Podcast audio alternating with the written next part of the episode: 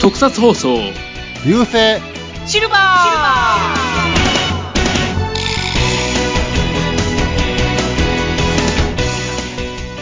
こんにちは、フェザーです。はい、どうも、ミキアンです。こんにちは、あるいはこんばんは、藤もちです。よろしくお願いします。よろしくお願いしよろしくまお願いします。いや、お久しぶりの流星シルバーなんですけれど、す。ねえ、ええー戦隊の方では今、ドンブラザーズがやってますね。あ、そうだね。うん、えうんタイミング的には。ですね。いや、なかなか展開の読めない作品ですね、これ。うーんそうなんだよね。結構、あの、なんだろう、今までの戦隊ものと、やっぱりちょっと違うぞっていう感じの。うん。なんか単純な感じではなくて、すごくコミカルな要素はすごくあるんだけども、ただ、ただのコミカルじゃなくて、ちょっと癖がありそうやなっていう。うんその辺がまあ、井上俊樹さんの作品ならではっていうんですかね。ならではになるのかな、うんだから、こん今までは、例えば、もう主人公といえばレッドみたいな感じだったけども、うん。今回はどうやら、なんだろうな、その、要はストーリーテラーみたいなところ、立ち位置でイエローがいるという。そう、鬼スタ視点で始め、進んでいくんですよね。そう、そうだよね。だからまあ、言うたら、その、鬼塚遥ちゃんが、まあ、主人公的なうん。目線で始まるっていう。で、どっちかというと、レッドというか、まあ、その、ドン桃太郎、桃井太郎に関しては、謎の男みたいな。うん。うん。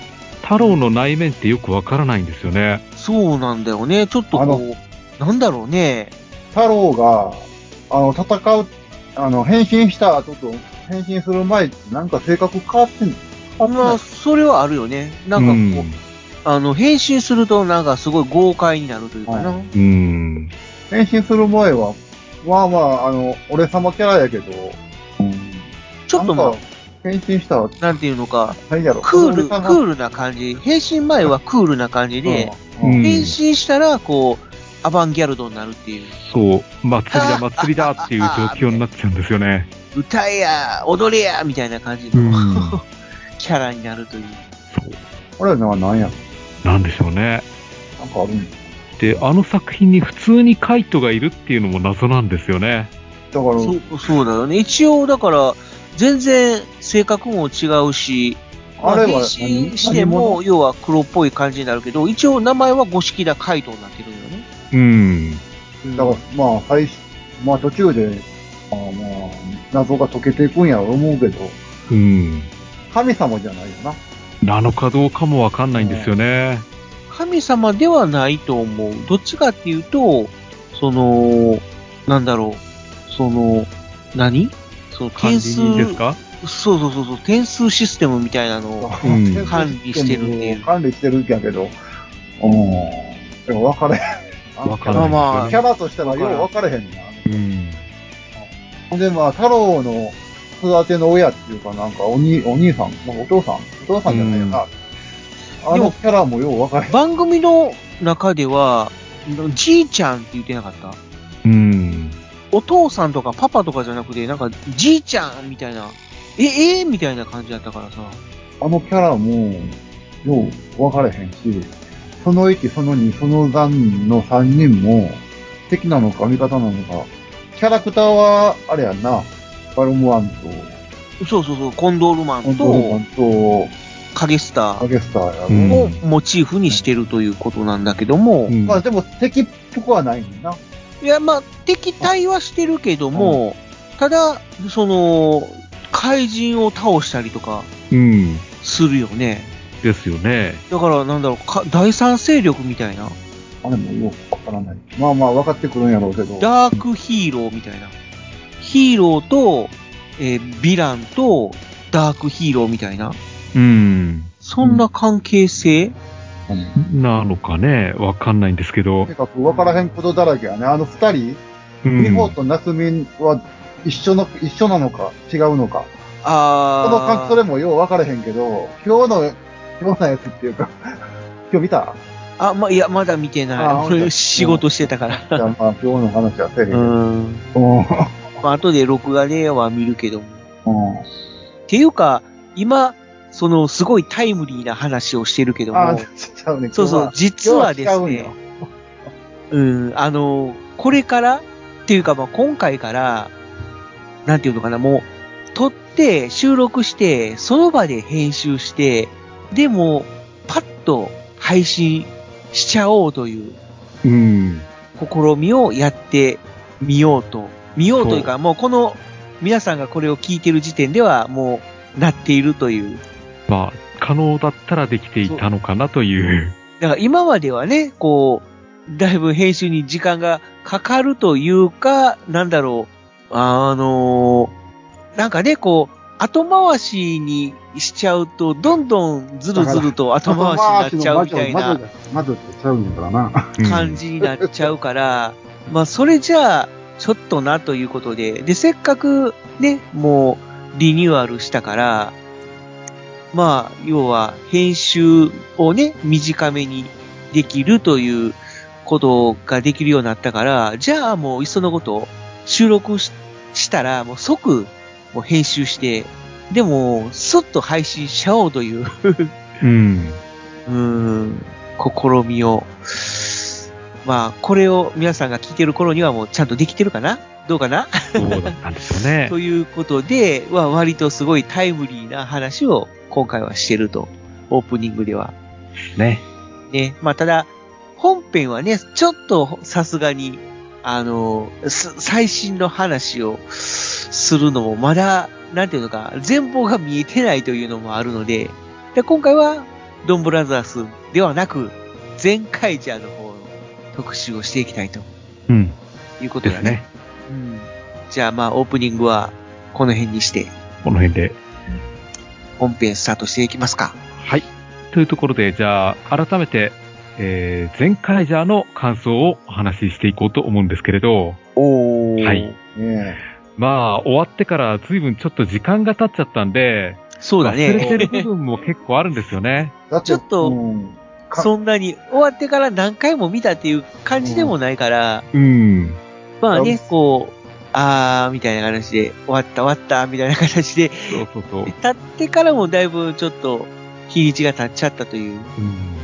まあ、時間が経っちゃったんで、まあでも全体的な感想を言うと、まず、あの、前回じゃ全体的に面白かったかどうかなんですけれど、うん。自分は結構変わったことやってて面白かったなって思うんですけど、皆さんどうですかまあね、その、すなんていうのかな、この、うーん、最初は、え、主人公以外全部、機械ノイドみたいな、うん。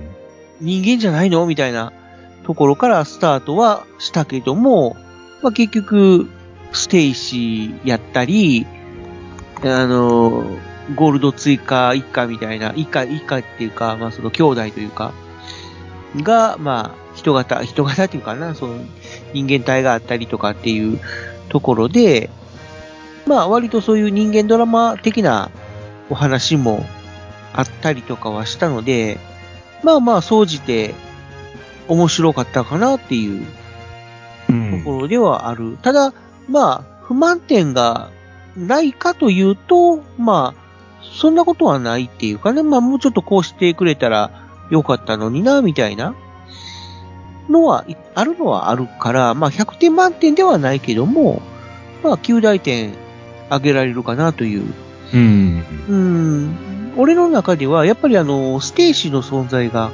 前回ジャーでは、大きいかなといううん。感じかな。もう最初は本当にもうステイシーっていう名前の通り、もう本当にステイシーキャラやったけども。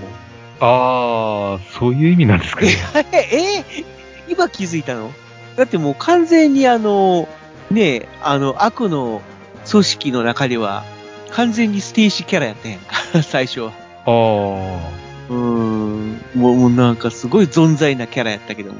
そっからなんかこう自分の、なんていうのか、存在価値みたいなのを見つけていって、で、最後は仲間みたいなうん。展開になっていくっていうのは、ちょっと熱かったなっていうまあ、そうですね。うん。 ミキアンさんどうですかえーっと、お、面白かったかどうかだけでも。面白い。まあまあ普通やったかなと思うんやけどうん。うんまあ、そうやな。なんかこう、も、まあ、俺としてはあれやな。あの、榊原郁恵に変身してほしかったかな。いや、それは無理じゃないですかね。うん。まあ、石の幕を変身しとったからさ。うん。まあ、ここはもう、最後の最後に一回ぐらい変身するやろうなと思って見とったからさ。ちょっとそれ残念やわ。ちょっと残念やったかな。うん まあ、ちょっと変身するには、お年を召しすぎたかなっていうあーところではあるんじゃないのだってもうおばあちゃん役やもん。うん。そうやけどさ。ですよまあね。うんでも、ピーターパンの格好しとったで。ああ、まあね。 あれはネタやろうけど。でも話として全体的にかなり明るかったなって思うんですよね。まあ、ま明そるうさはあったよね。うんただそ、の、うん根本的には、すごい暗いというか、ちょっと一本間違えると、すごいダークになる展開うん。ではあったよね。いやーでも最終回も、あの、世界の命運をじゃんけんで決めたんで、うん。ああ、そんなんでいいんだって思ったん だ。まあまあね。あうんの、じゃん、じゃんけんで決めたくだりは、優勢人間ゾーン、オマージュ。え、そうなのそうなんです かいや、まあ多分それはないと思うけど。あないのかだって全然違うじゃん。な違うけど。うん、俺はも流う星人間ゾーンは東方やし。パッと、もう流星人間ゾーンのこと、頭に浮かんだけどな、じゃんけん、じゃんけん。え、流星人間ゾーンは世界の命運をじゃんけんで決めたん怪、ですうかん怪獣とじゃんけんするの な。帰ってそれで、じゃあ、じゃんけんに負けたら、世界終わるって話だったんですかだから怪怪獣、あの、まあ、世界が終わるっていうか、だから、怪、うん、それは怪怪獣が勝つ。世界が終わるっていう話じゃないと思うけど、うん。とにかく怪獣とじゃんけんして、じゃんけんして負けたら帰ってもらうっていう話。怪獣に。ち 違う話だと思うな。でもまあ、そのくだり見とったらもう、流星人間ゾーン思い出す人結構おったんちゃうかな。ほらまあ、流星人間ゾーン自体を知らない人の方がもう今は多いと思うけどね。うー。うんん。まあでも東映がまあまあ他の会社のパロディをするってまあ、するっていうのはこと結構あるやろ結構あるで。東映。ああ、まあまあ。東映結構、つぶらやもんやってた。まあ、そうやうね。んまあ、つぶらやのパロディはちょっと多いかな。まあ、そうですね。パロディしてる。今回、あの、テニスワールドの回なんか、テニスの王子様の舞台版のパロディっぽいことをやってましたね。ああ、まあ、あれはもう、まんまそうだね。うん。うん。あと、ちょっと破壊座かうん。破壊、破壊な。ザさあな、破壊座。うん。破壊座をもうちょっとこう、生かされ、生かしてほしかったかな。ー。ああ。俺はあれぐらいが、っていうかうん逆にちょっと間延びすぎたかなっていう。ああ、そうなの。破壊座、まあ、破壊座とは違って、まあ、明るいキャラやったのかまあまあ確かにうね、んなんうか、な。うん。敵、えー正義の、じゃないや、なんだろう、ライバルキャラみたいな存在としては、まあ、なんだろうな、コミカルな。やたら陽気でしたよね。ねえキャラやったけど。それはやっぱりあれかな、カイトのお父さんの性格が反映されてたうんみたいな感じなのかな。うん。まあ、そうかもしれんね。でもすごい明るい口調で全力で破壊みたいな。えーなんか言ってることは怖いんだよね。ああ、うん言ってるのはこう。まあでもただやっぱりそのお父さんの性格が反映されてるから、ああいうなんかちょっとゆるい感じになったのかなっていう。うん。ちょっと憎めないキャラに。あと、破壊座はええんやけど、キャラ、デザインとしてはさ、ちょっと、忍者キャプターっぽかったけど、 あれはなあんで忍者キャプターっぽくしたんかなあ。えー、ああなあ、うーん、なんだろうなんな。やろ。まあ、忍者キャプターも、スーパー戦隊の一員やでっていう、ちょっとしたあれか東映の、いやー、裏読みしすぎだと思うんですけどね。そうなんだな。ああ、そうかな。俺の裏読みかな。ただ、あの、デザインモチーフうんっ。ていう意味では、結構過去の作品とかでもね、そういう、なんだよ、昔のキャラのデザインをちょっとオマージュしてるっていう、例えば怪人とかが出てきたりとかはうんしてたからまあね。まあまあ、してたけど。うん。うん。だから、どっちかっていうと、まあ、キャプター、あーセブンうんか、のデザインを一応、隠しモチーフみたいな形にはしてるけど、あそこで一番重要なのは、その体の赤いラインが漢字の父になってるっていうのかな。うんああうん。そうそうそうそう。やってましたね。胸のところに斜めの、ならそういう、は、は、か、漢字の8みたいな、ね、赤いラインが入ってて、その後、体を、から足にかけてクロスするね、赤いラインが入ってると。うん。それをよく見たら、あ、漢字の父になってるんだ、みたいな、あうん、のが、 あの、破壊座の一番重要なポイントかなっていう。な、父やん、みたいな。うん。あの、そのお父さんが改造されてるっていう展開は、ちょっと衝撃的やったなっていう。 うん。もう、ここ最近あんまりそういうネタはさ、もうご法度みたいになってるやんか。人体改造ってあんまりやらないですよね。にゃあ。だそってれを、それがあかんから仮面ライダーは改造人間じゃなくなったもんな。まあ、まあな。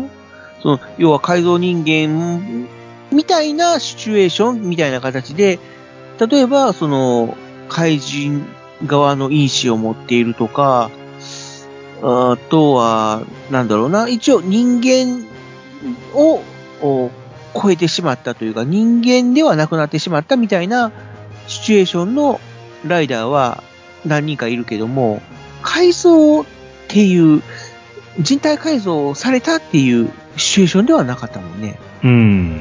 そうそうそう。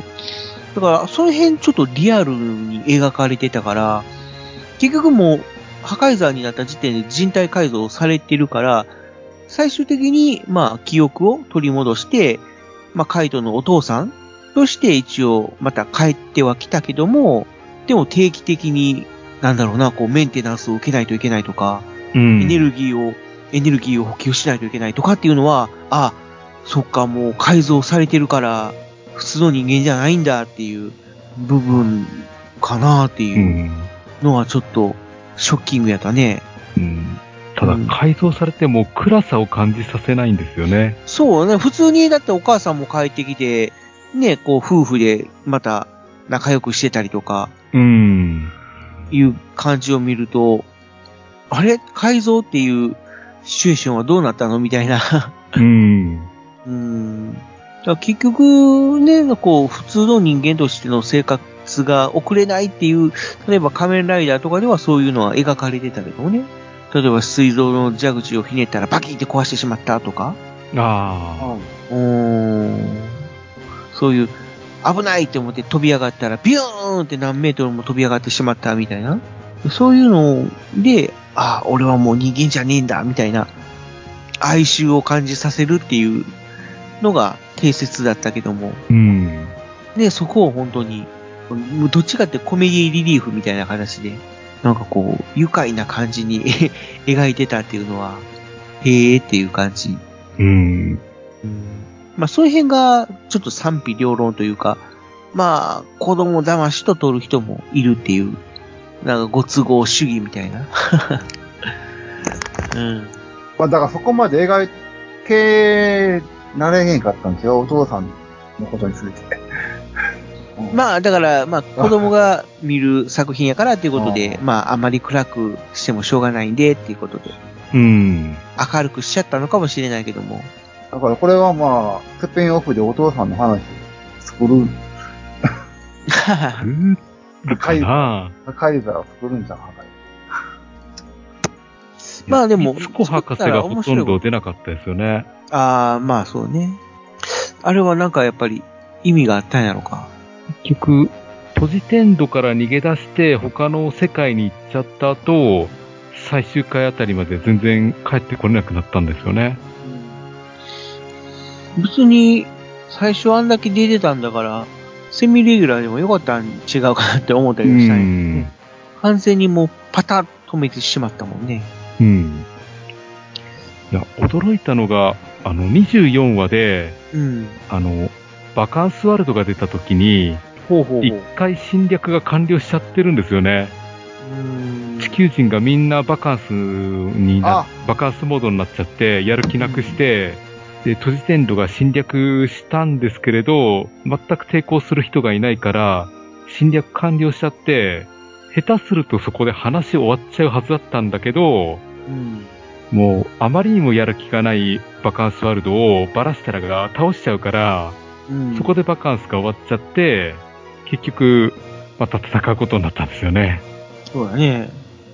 だからそういう、なんていうのか、シナリオの妙みたいなのは何本かあったもんねう。ーん。だからもう世界観が、毎話ごとにルールが違ってくるんですよね。ああ、その、なん、なんとかワールドっていう、そうそうそう。そうそうそうそう、そういう、いろんな世界があって、うん。で、今はその、主人公たちがいるのは、その現実世界と、その機械ワールドっていう、あ、機械ワールドじゃないや、えー、機械トピアうん。が、なんていうのか、もう融合してしまったみたいな。うん。本来なら相入れない世界なんだけども、何らかの形で融合してしまったっていうことで、で、要はもうヒュ、ヒューマノイドと機械ノイドが共存してるっていううん。世界観で描かれてたっていう感じだもんね。うん。で、敵も、その、性格が、なんだろう、戦い方の性格が全然違うんで、うん。毎回毎回戦いのルールが変わってくるんですよね。ああ、そうだね。だから、例えば向かい風ワールドだと、風が強くて前に進めないということになって、うん。じゃあ後ろ向きに走っていこうっていうことで、後ろ向きに走りながら、全開じゃーっていう挨拶してたんですよね。あの辺斬新でしたね。まあ、そうだね。まあ、なんかね、こう、やっぱり突拍子もない設定でスタートしたから、シナリオも、ちょっと突拍子のないシナリオに統一しようみたいな形やったのかな。うーんですかね。うん。だって、こたつワールドなんて何をするか想像できないじゃないですか。まあまあ、なんていうのかもう、こたつは人間をダメにするみたいなのがあるから、そこを取り入れたかったんやろうなっていう感じはするけども。そう。ただ、最終的にこたつで寝すぎて猫になってしまうっていう話なん で、ははは。うん。発想が飛んでるんですよね。うん。まあ、脚本家の人が女性の人やね。そうそうそうそう。あえーっと、名前が、えーっと、あ。名か、前こ、は、コームラ大村淳子。純子さんなのかなカムラじゃなくてコームラなのかな、うん香。り、香りの村って書くんだよね。うん。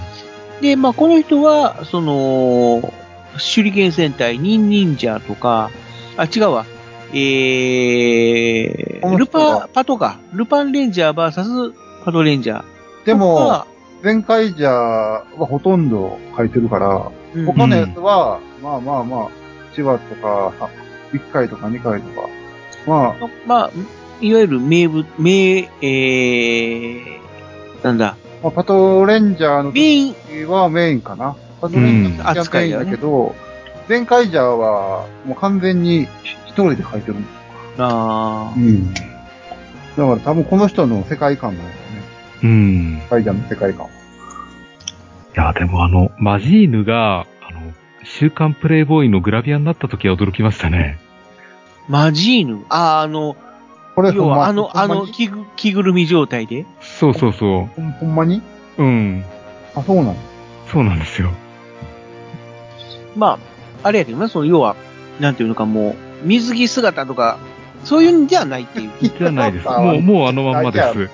まあ、着ぐるみロをボッ着トたやって言ったら変だけども。ロボットやのに。まあ、要は、まあ、マジーヌの、あ本当にあの、ヒーローとしてのマジーヌのままっていうことだよねまあ確かにマジーヌは萌えキャラっちゃ萌えキャラやけど。うん。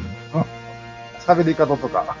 まあ、ただ、俺は個人的な話なんだけども、その、変身前の方が良かった。はい。ああ、なるほど。変身すると、なんかちょっとこう、おばちゃんっぽくなるっていう。ああ、な なんだろマジーヌのままの方がええってこと。う。そうそう、うんマジヌの方がね、変身して、前回マジヌじゃなくてじゃ。なくて、普通のマジーヌ。そうそうそう。さて、残り2分を切りましたんえで、あら、そうまとめていきましょうか。う。 おー。まあでも自分としては、前回じゃかなり楽しめたんで、よかったなと思いますよ。まあ、あのーね、やっぱりその、最終的に、最終回にかけてのこの怒涛の展開っていうのは、まあ、熱かったなっていうのはあるよね。うん。うん。まあ、全体的に面白かったでいいかな。ああああ、いくえちゃん、変身してほしかったな。クエちゃんっていうのをね、もう、ちゃんじゃないけど、ちゃんじゃないかな。イクエさんやんうさんだな。ね。もううん。おばあちゃん役やから。うんまあでもよく出てくれましたよね。まあ、あのーレッドの、その、中の人っていうかな。 あの、えーっと、だから、コマギネ・ソータくんうん。と同じ事務所らしい。ああ、そういうつながりで出られるもんなんですアかーね。ターあなのうん、えだから、ホリプロやから、ああうあん。ー。いや、それにしても、いや、本当にだからもう、バーター同様の出演やったらしいけどね。へえ。ごめん、俺、こ、こ、コマギネ・ソータって言うたけど、違うね、コマギネ・キータへえ。くんだね。そうなの。うん。え、いくえちゃん、バーター、バーターなんああ、なんだろう ね。まあ、バーターって言っても、でも多分この中で一番ギャラ高いよね。まあ、多間分ね。違いなく。誰でしょうね。うん。いくえちゃんは先にキャストしたんや。まあ、なんかこう、やっぱり東映サイ ドから使ってほしいみたいな。まあまあまあ、もうのがあった30な分経ちましたんで、あうあ、ん。きはい じゃあそろそろ終わりにしますね。はい。はい。ということで、前回じゃの回でした。はい、でした。はい。えーお送りしましたのは、私、フェザーノートと、えー、ミキアンと、藤持でした。ありがとうございました。ありがとうございました。うん。何やったっけドドンさらばーいパッシー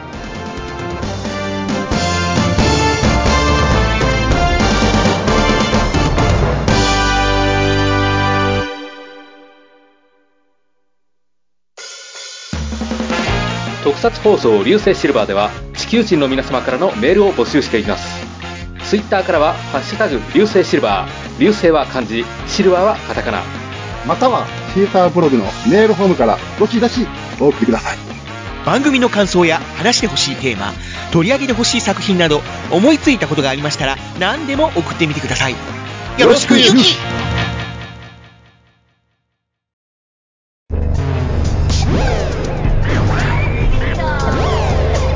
新しい生活に。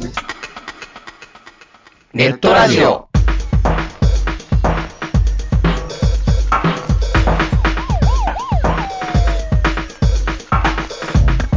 動画配信はパケット食いすぎオリジナルドラマも見切れないゲームは集中しすぎちゃうもう少しのんびりな接し方ないかなそんなあなたにネットラジオをどうぞ聞きたいときに聞きたいだけ。